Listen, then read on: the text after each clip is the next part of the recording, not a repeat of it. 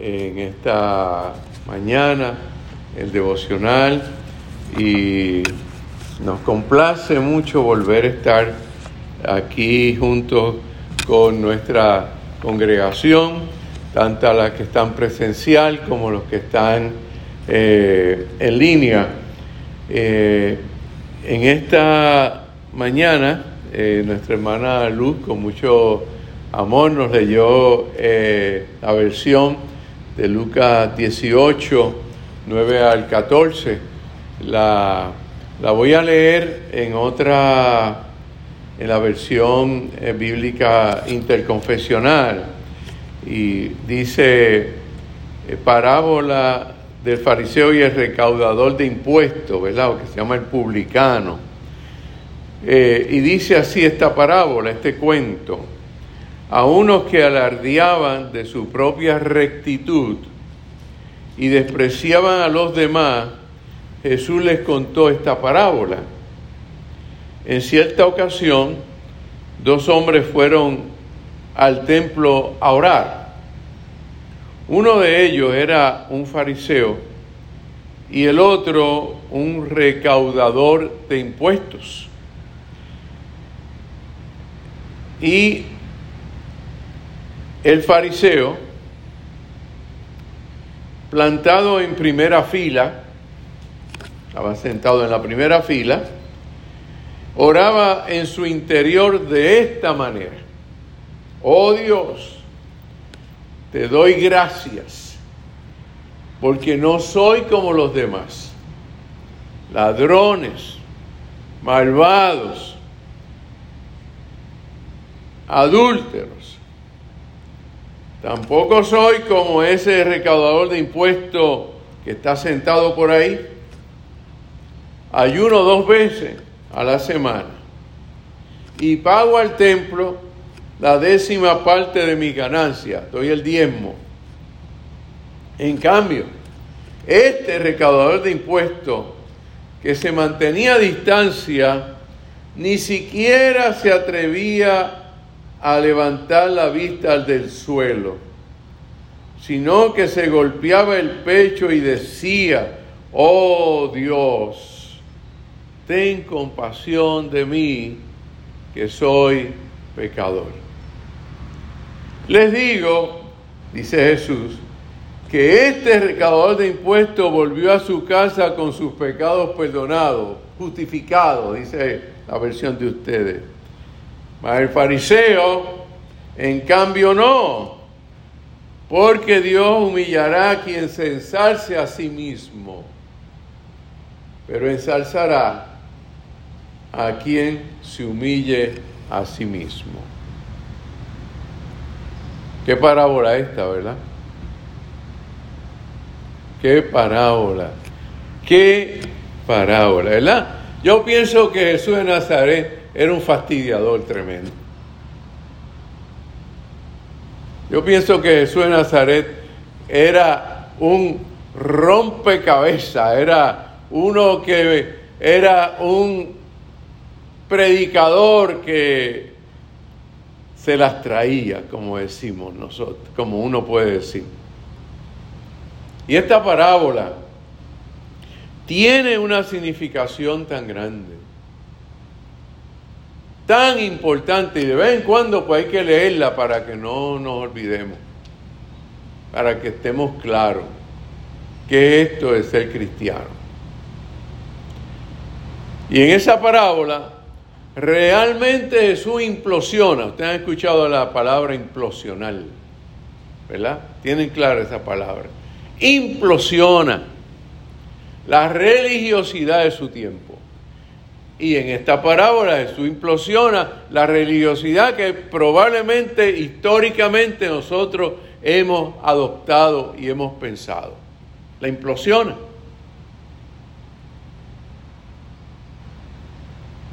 hace una, eh, digamos, una diferenciación radical con el tiempo en que vivía, en la religiosidad de su tiempo y la religiosidad de nuestro tiempo, particularmente dentro del cristianismo.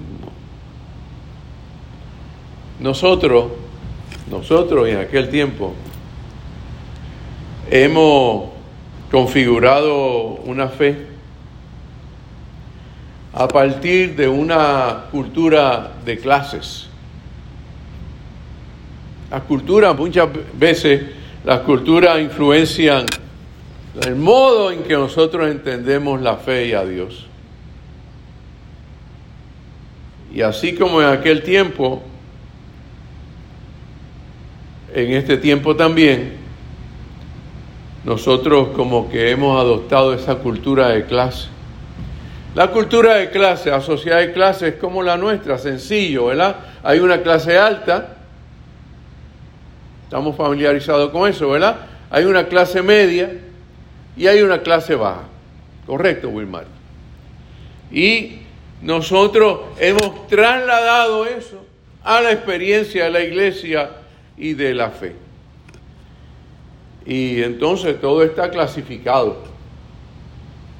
Si ustedes se percatan, vivimos en un mundo donde todo está clasificado entre los buenos y los, los malos. En términos religiosos, todo está clasificado entre los que son consagrados y los que son pecadores o pecadoras. Entre creyentes e inconversos. ¿Han escuchado esas categorías, verdad? Entre creyentes e inconversos.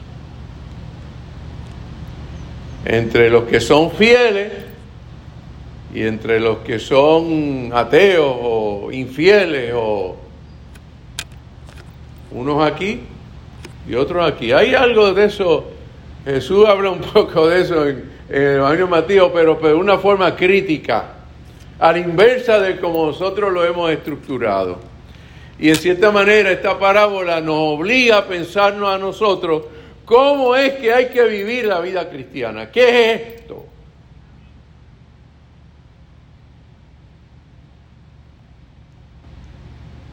Hay gente que piensa que luego del bautismo se convierten en santos o en santas.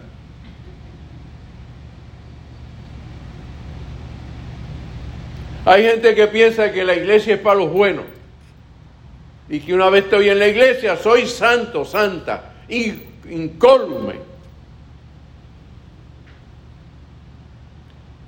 Ustedes han escuchado la palabra esa persona es intachable. ¿Te han escuchado esa palabra?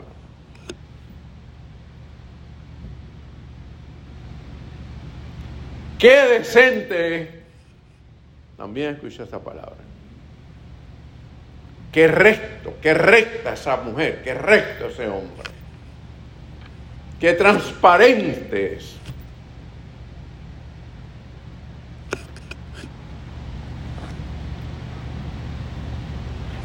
Yo me imagino que cuando Jesús dijo esta parábola, había mucha gente ahí, ahí, lo ven, se ve. Hay gente que se piensa intachable, decente, santo, limpio, recto. a, mí me, a mí me encanta Jesús de Nazaret. Yo, yo le digo que si supieran ustedes que quien me ayudó a mí a captar bien a Jesús de Nazaret no fue un pastor ni una pastora, fue una profesora de la Universidad de Puerto Rico cuando estudiamos la Divina Comedia. Y empezó a hablar, era una persona que parece que tenía base de la Biblia, y, y me hizo pensar que Jesús era alguien que venía a romper los paradigmas, a crear una nueva experiencia de lo que es relacionarse con Dios. Ustedes han escuchado hablar de los hippies, ¿verdad? Si son antes de menudo, se supone que han escuchado. Lidia, ¿tú has escuchado hablar de los hippies? Los hippies. Y los, hippies fueron bien criticados, ¿verdad? Ah, esos locos de la vida, los hippies. Pues los hippies fueron, ¿saben qué fue? Los hippies fueron una crítica, un movimiento crítico de la hipocresía farisea de la sociedad en que vivían. Así los veo. De una cultura secular y religiosa cruel e insensible que vivían en su tiempo.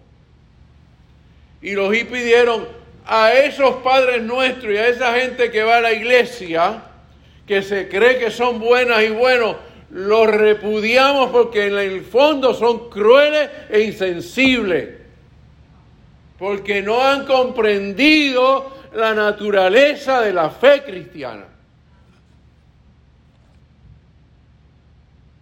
Los hippies. Yo más o menos no fui hippie hippie, pero estaba por ahí dentro de, de esa comunidad.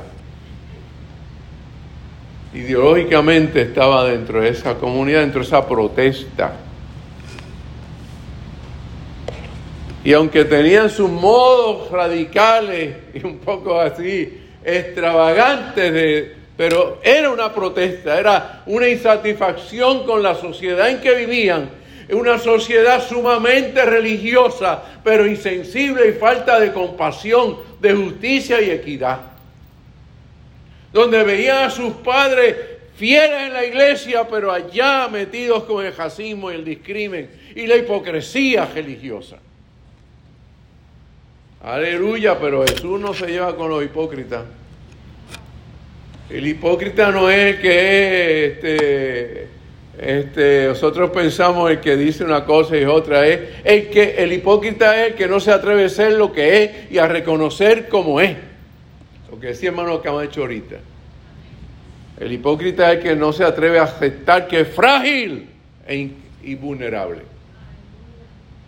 Que se cree santo. Interesante esta parábola. Vean el fariseo buscaba un referente. No se dan cuenta, se percatan. El fariseo buscó un referente. El referente es republicano. Yo no soy como ese. Yo no soy como ese. Y miren que los publicanos eran odiados porque recaudaban fondos para el imperio. Y la mayoría eran judíos. Yo no soy como ese. Yo soy bueno. Yo ayuno, yo doy el diezmo. Yo no robo, yo no soy adúltero, yo no he cometido nada, yo no miro para el lado. y además que no soy como ese publicano. Jesús, le hubiese, Jesús estaba diciéndole implícitamente al fariseo, tú eres un hipócrita. Yo personalmente creo que no estoy seguro ni que ayunaba ni que daba el diezmo. Si daba el diezmo, le robaba a las viudas. ¿Ah? Daba el diezmo, pero el diezmo que le robaba a las viudas, como hoy en día hay mucha gente en el mundo rico, porque el problema del cristianismo es que se crió, se formó en el mundo rico, no se formó en el mundo pobre. En la Europa rica de los reyes, o en la Roma de los Césares, ahí se fundó el cristianismo. No se fundó con los pobres y casi siempre esa gente que viene a decir que da el diezmo es porque le ha robado a la sociedad la riqueza y los bienes humanos que le merecen. Claro que dan millones de diezmo porque se los robaron a los trabajadores.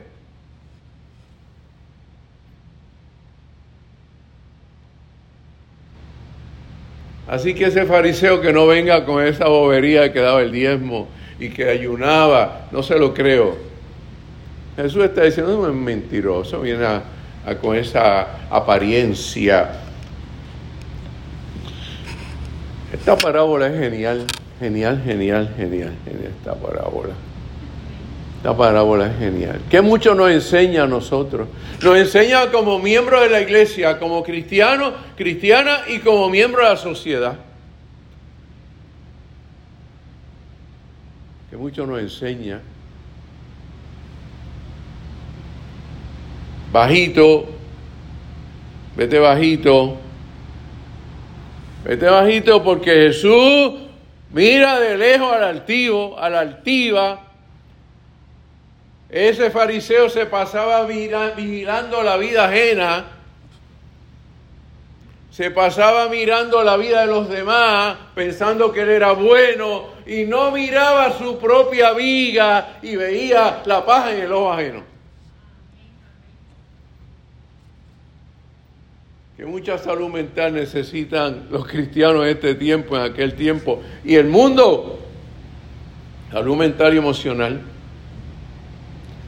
Nunca señales a nadie. Eso es lo que está diciendo la parábola. Nunca señales a nadie. Antes de hacer así, haz así. Que muchos tenemos que aprender a mirar a los demás con amor, con compasión, con misericordia. Y antes de pensar que alguien está mal o esto o lo otro, piensa en ti primero. Hubo un señor que se llamó, yo admiro mucho, uno de los grandes teólogos,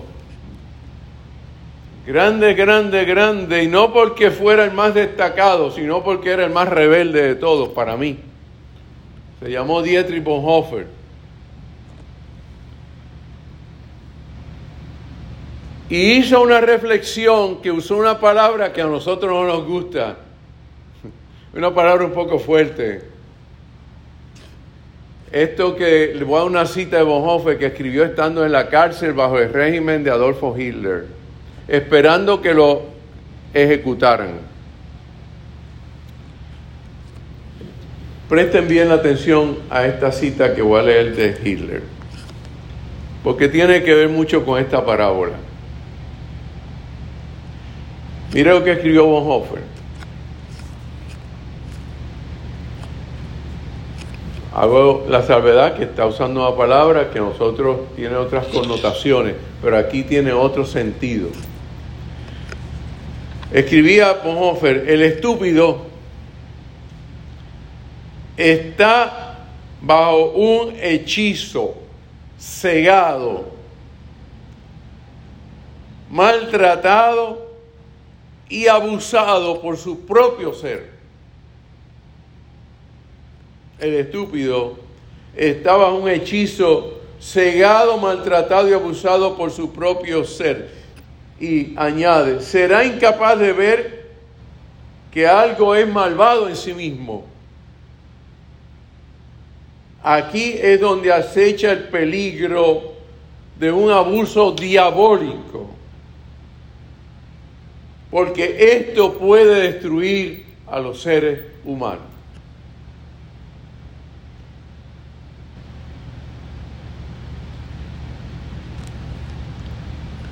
Muchos años después, un filósofo español que se llamó Fernando Sabater, o se llama Fernando Sabater, dice, hay dos cosas infinitas en el mundo. Dos cosas infinitas en el mundo. El universo y la estupidez.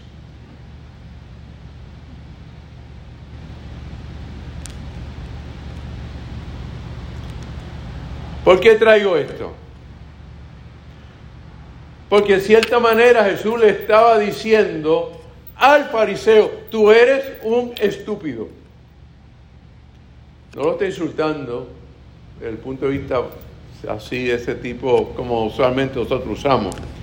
Eres un estúpido porque te está adjudicando santidad, porque te está adjudicando perfección, porque te estás constituyendo como juez de tu prójimo, porque estás señalando a los demás sin escudriñarte a ti mismo o a ti mismo. Freud diría que eso es introspección, retrospección, autocrítica. El problema del fariseo que era estúpido porque se creía, se creía a sí mismo santo. Estaba convencido de su santidad, de su perfección.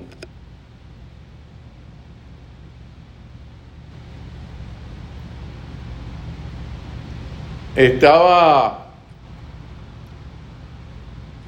muy comprometidos con sus doctrinas y sus leyes. Y algunas veces pienso nosotros tenemos que desprendernos de nuestras doctrinas, de nuestras leyes, nuestras reglas, nuestras normas. Porque Cristo acabó con toda la ley.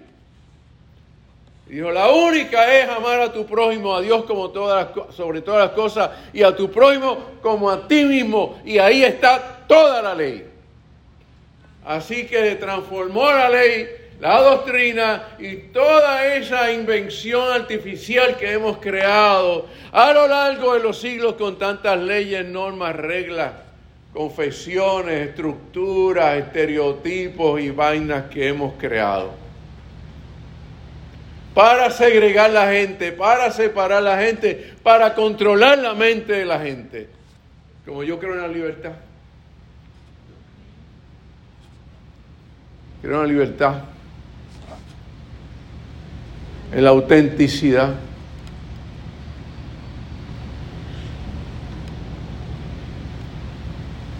¿Qué nos enseña esta parábola?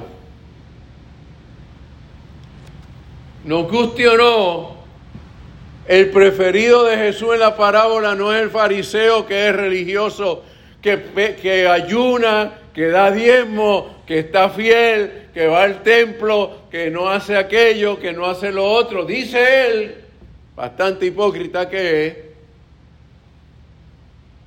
el preferido en esta parábola no es el fariseo, no es la religiosidad del fariseo, es la humildad y la sencillez del publicano es la autenticidad. Ese sí auténtico.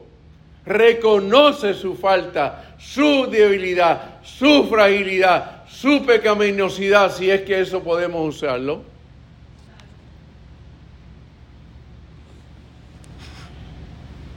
¿Saben qué, hermano? Seguir a Cristo no es asunto de ser intachable.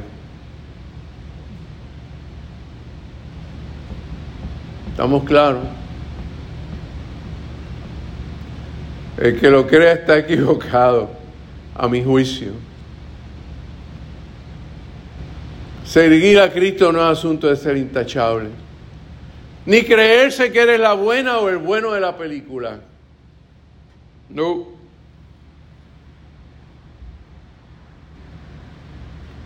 Ni que eres la persona moralmente más eh, eh, perfecta, vamos a ponerlo de esa manera.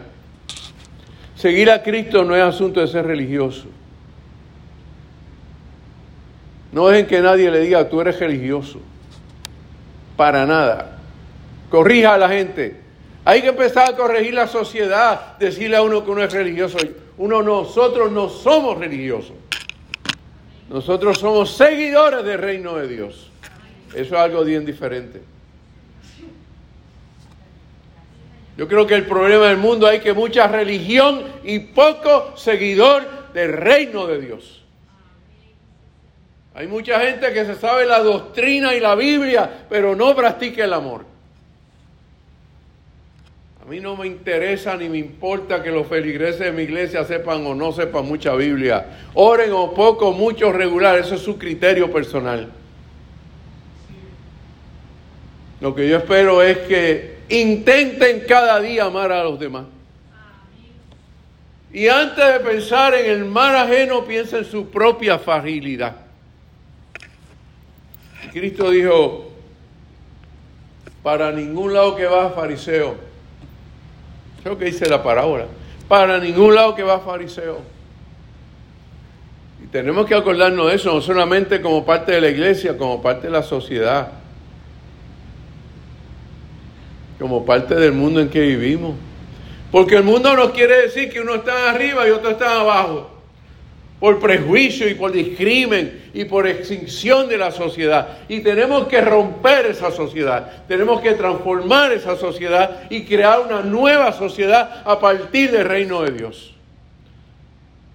Donde lo importante es esa acción, esa perspectiva, esa sensibilidad. Yo imagino que Jesús está diciendo, mire, El camino de Dios es la sencillez, la humildad, la misericordia, el perdón, la solidaridad. Hay que evitar la arrogancia moral y religiosa. Repito, hay que evitar la arrogancia moral y religiosa. Hay que ser sensible. Oscar Wilde, ¿han escuchado? Ese gran humanista, escritor, Oscar Wilde dijo una frase que quizá ustedes han leído. Cada santo tiene su pasado. Cada santo tiene su pasado. Y cada pecador tiene su futuro. O pecadora. Lo que está diciendo Oscar Wilde es, inclina, inclínate ante Dios. No te des de pecho como que eres o eres la, la, la heroína o el héroe ante Dios.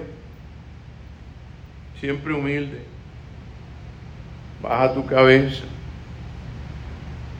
Inclínate. Y antes de buscar el bien o el mal de tu prójimo, de tu hermano, busca tu propio bien y tu propia debilidad. Y cuando te mires a ti mismo, a ti misma, te vas a quedar calladita, te ves más bonita. Calladito te ves más bonito.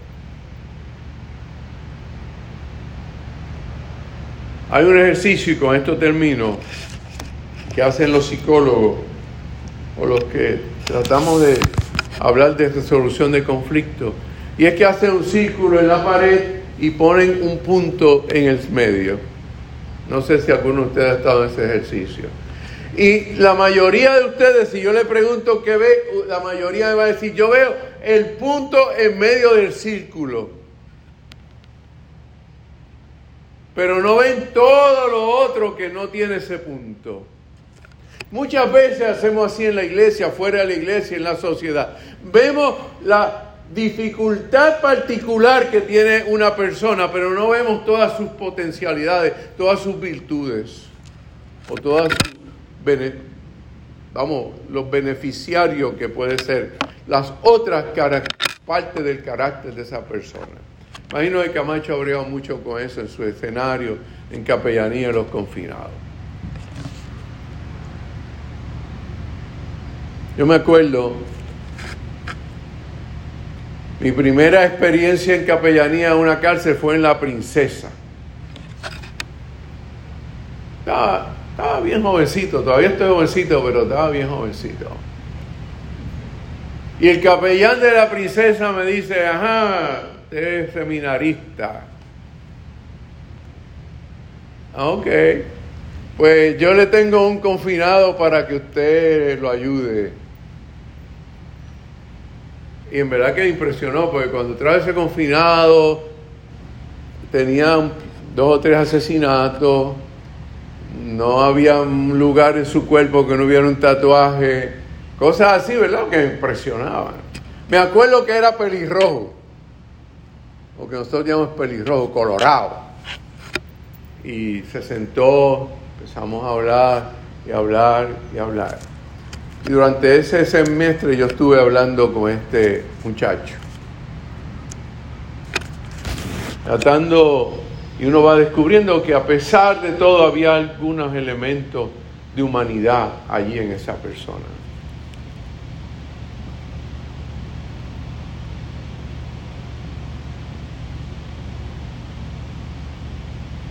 Me gusta como termina esta parábola. El publicano baja justificado, pero este fariseo no. Este fariseo es un arrogante moral, un arrogante religioso, un pretencioso. Así que ese no, el publicano sí. Y la segunda experiencia, me acuerdo, en la primera iglesia autista de Ponce, cuando la... Yo llevo casi, los otros días estaba pensando, llevo casi 40 años predicando. Óigame Estoy poniendo viejo, 40 años predicando, wow. Y, y me acuerdo de esa iglesia que una hermanita, una casa, no me olvido de eso, me dice, y ahora vamos a tener el príncipe de la iglesia. Yo dije, wow, con mucho amor y con mucha cortesía le dije a la persona, delante de la iglesia que estaba, no me llames príncipe, no me llames príncipe, jamás vuelvas a llamarme nadie príncipe. Soy simplemente un ser humano, a quien llaman pastor por la misericordia de Dios, porque soy tan humano como todos ustedes. Así que príncipe, para nada de nada. Después le dije al hermano, te amo mucho, ¿verdad? Pero que no vuelva a pasar, que no vuelva a ocurrir. Ama a tu hermano, hermano. Ama a tu hermana. Ama al que te está a tu lado. Y dale, dale, dale, dale todo el amor que pueda salir de tu corazón.